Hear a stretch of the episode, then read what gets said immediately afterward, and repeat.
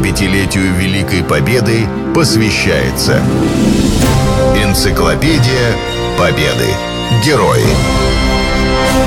Программа создана при финансовой поддержке Федерального агентства по печати и массовым коммуникациям.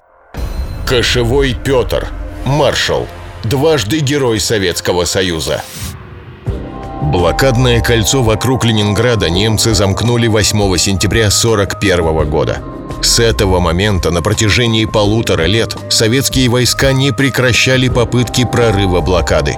Участником этих событий был комдив Петр Кошевой. Он воевал на Волховском фронте. За время войны офицер дважды был награжден медалью «Золотая звезда». После войны Петру Кирилловичу было присвоено звание маршала Советского Союза. Петр родился в 1904 году в Херсонской губернии в небогатой крестьянской семье. В возрасте 15 лет вступил добровольцем в Красную армию. Во время гражданской войны воевал на Юго-Западном фронте, где врагами были поляки и петлюровцы. Бился с бандами Махно.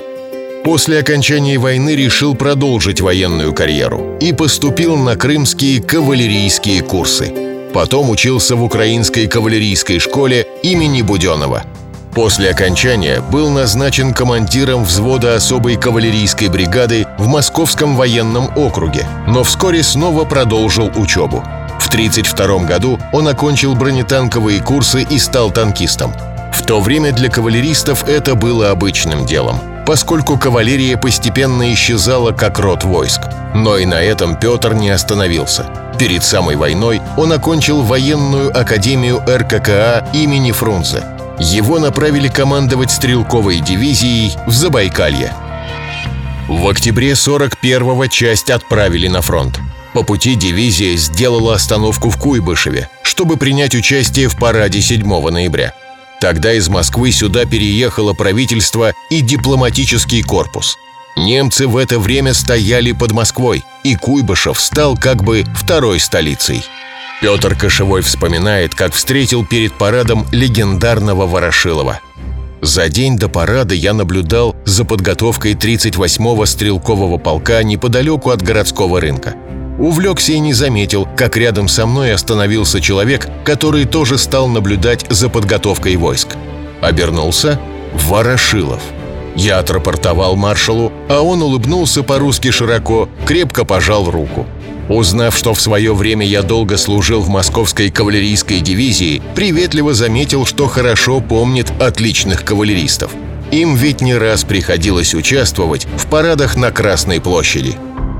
После парада дивизию отправили под Ленинград, вокруг которого немцы затянули смертельное кольцо – Спустя несколько дней подразделение Кошевого уже участвовало в Тихвинской наступательной операции. Это было первое крупное наступление советских войск в ходе войны. В результате было восстановлено железнодорожное сообщение Тихвин-Волхов, которое было жизненно необходимо для снабжения Ленинграда. Большим испытанием стала Синявинская операция, которая проводилась осенью 1942 года – это была очередная попытка прорвать блокаду силами Волховского и Ленинградского фронтов. Прорвать кольцо не смогли, но удалось помешать немцам осуществить план захвата Ленинграда под названием «Северное сияние». Советские потери под Синявино составили около 150 тысяч человек. Из-под Ленинграда дивизию Кошевого перебросили в другое пекло – Сталинград.